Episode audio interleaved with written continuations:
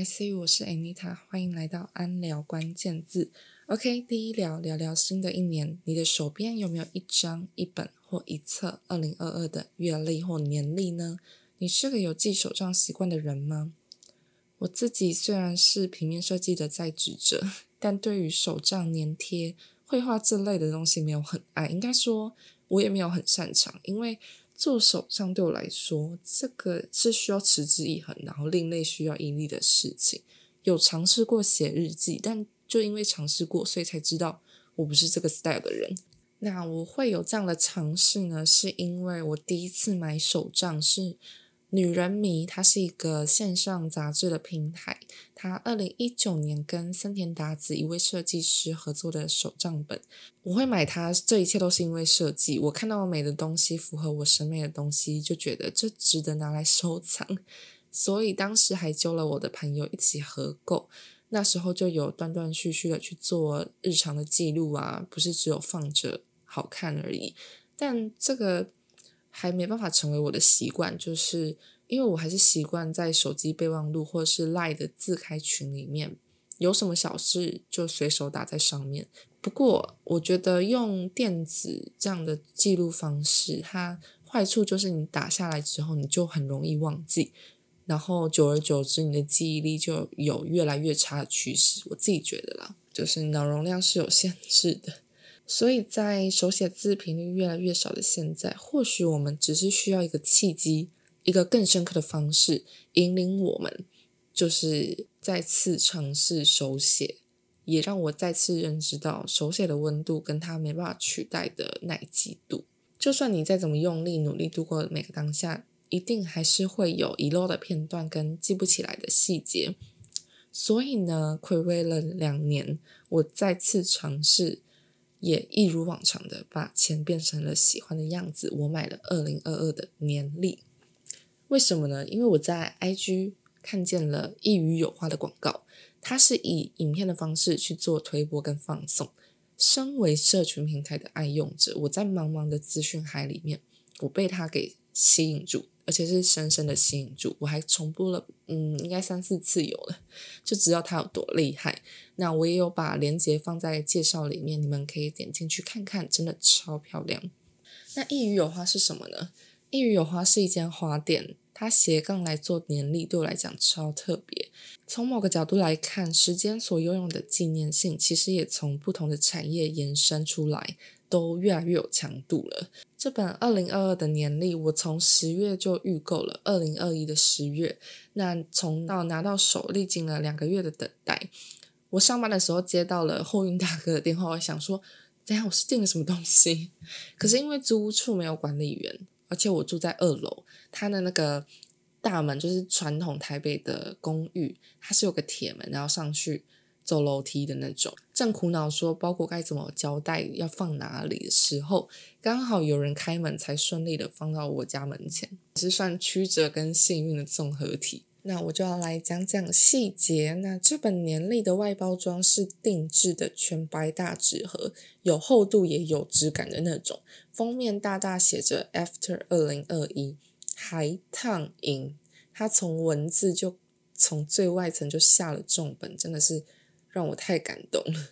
另外就是它有个亮点，它封面的 After 二零二一，相对于今年的主角是二零二二，它的字体大小就形成了强烈的对比，仿佛去年的二零二一才是主角，赋予了它更深层的意义，因为它是从过去推算现在的那种感觉，而不是我就告诉你说，哎，你已经到二零二二，而是你从过去走到现在，懂那种感觉吗？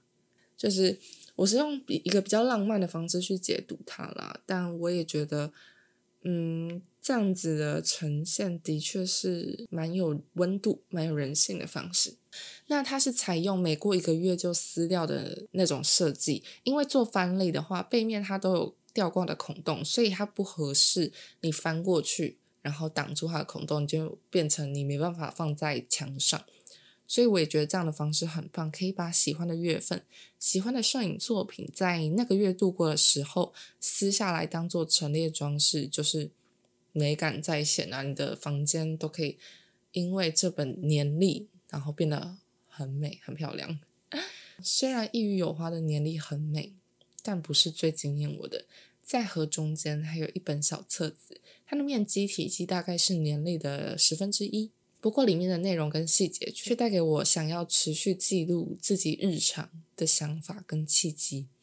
这个蛮重要的，因为你可能平常购买的一件东西，它能带给你影响，甚至改变你生活的做法。我觉得这个是对你的人生有影响、有改变的，所以很难得你在看到一个 单纯欣赏它漂亮的时候，还可以有获得这样子的一个影响。我觉得是我最感谢它的。那它里面呢，它的内容。就像是你平常去看展览一样，作品旁边不是会有作品理念吗？这本小册子就有这个用途，因为一到十二月都有一个摄影作品去做搭配，那里面就把这样的作品概念去做文字化的注解，让你在欣赏摄影作品的同时，你又可以去了解到它背后的理念。再加上，因为它是花店，所以他有备注了，他有标示了。他作品里面使用的花材，搞不好你还可以顺便认识一下植物啊、花类啊，我觉得也蛮不错的。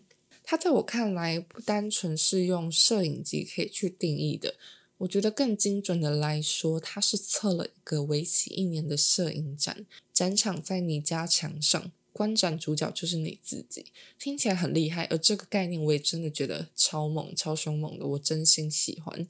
另一个有趣的。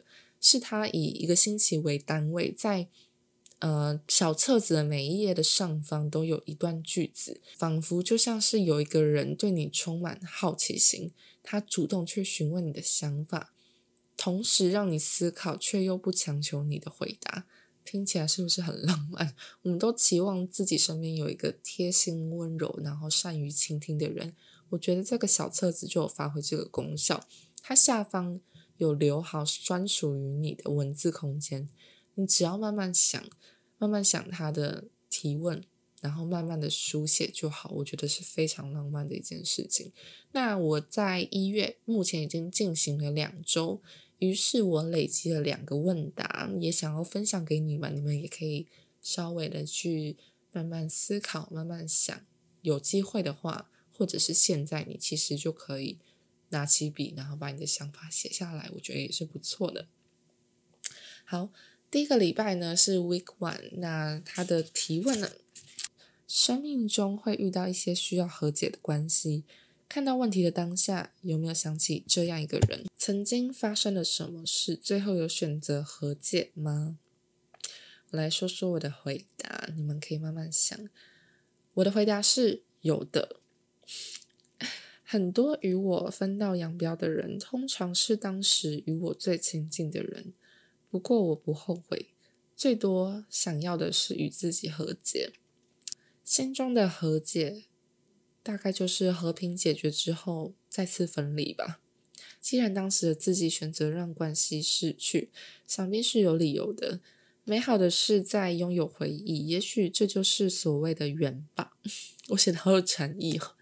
好好珍惜，无愧于心，懂得自省。最重要的是与自己和解。所以我在嗯，我觉得这算是比较私密的对话，就它里面的文句都是会让你好好的与自己对话，然后去写下不会有负担，然后不用对他人去做解释的文字。好，第二个礼拜呢，Week Two，它是。对有些人来说，原谅不容易，有时除了交给时间之外，别无他法。若你曾经原谅他人，那时心里在想什么呢？或做了什么？我的书写，我的文字是：对于原谅，更多的是救赎，让自己离开对跟不对的争论泥沼中，让他去，或是真正的放下。或许是把事情说开一般的简单，也有可能是冒犯自我的复杂。